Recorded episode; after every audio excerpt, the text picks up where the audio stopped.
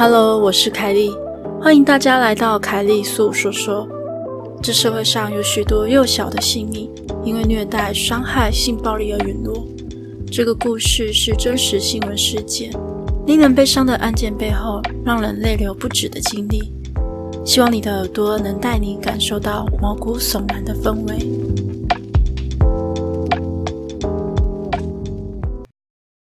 这是发生在我国中的时候。有次我放学回家，骑脚踏车快骑到家的时候，有一位绑着双马尾、穿着裙子、年约六七岁、蛮可爱的小女孩，她拦住了我。她跟我说：“姐姐，可以帮我开门吗？”我是住在附有电梯的公寓社区，每栋公寓都有一道铁做的大门，除了钥匙开锁，还需要有一点力气才能推开。我听到脚踏车，与妹妹走到她住的某栋楼大门。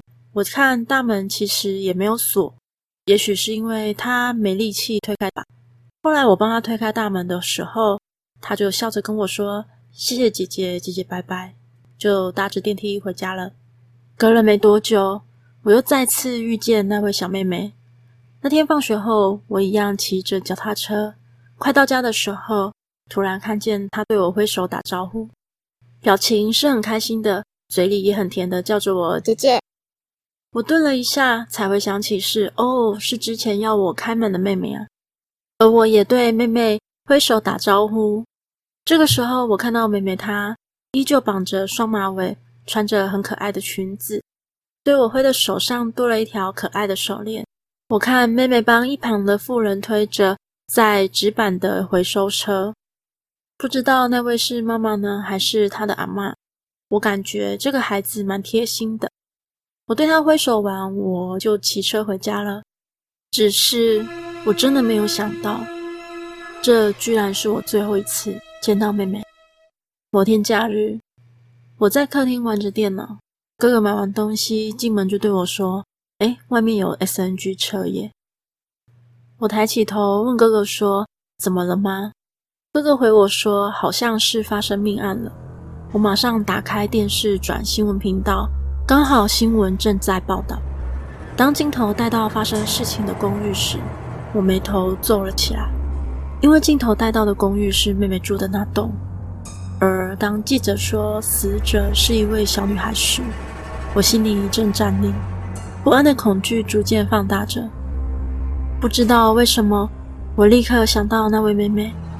而我的眼泪却在这个时候突然滑落，怎么样也停不住。哥哥吓到，就问我说：“怎么了？为什么哭？”我哽咽着，把我跟妹妹的相遇经历跟哥哥说了一遍。哥哥安慰着我：“不要想太多，可能那不是妹妹啊。”后来上班到一半，看到新闻赶回家的爸爸看见我在哭，也问我怎么了。哥哥把事情跟爸爸说了一遍。爸爸也安慰我说：“不会是那个妹妹啦。”但是，即使爸爸与哥哥再怎么安慰我，我的泪水仍然不停地流。而当电视镜头带到地下室的时候，我看到地上那散落的珠子时，我更加确信那是妹妹了，因为那条手链是我第一次看到妹妹的时候，她手上戴的那条。后来。隔没多久就宣布破案了，嫌犯是一名不到十八岁的少年。他见妹妹独自一人，就以糖果诱拐妹妹至屋顶，对妹妹做了不好的事情。而因为妹妹反抗，就失手杀了妹妹，并且将她丢入地下室的蓄水池里。之后我听说，妹妹的遗照原本没有什么笑容，也许因为抓到了犯人。遗照却有了微笑，而妹妹的家人在因为这件事情后也搬离了社区，离开了这个伤心的地方。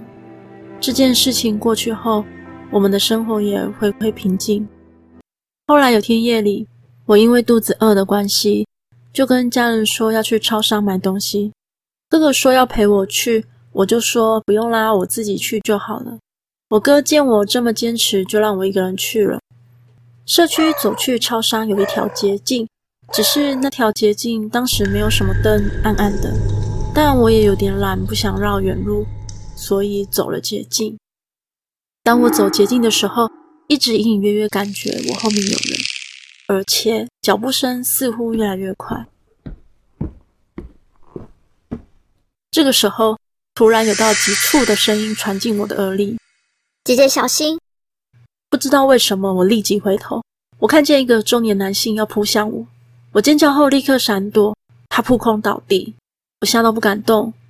他正准备起身的时候，我看见我哥还有几个不认识的人赶来，马上上前压制那个中年男子。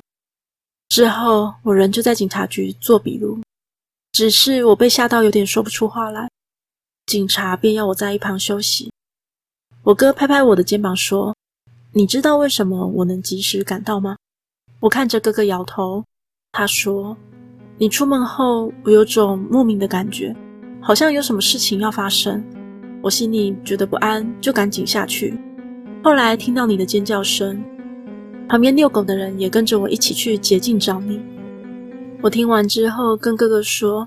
其实我有听到一个声音叫我小心。讲到这里，我已经哽咽到说不出话了。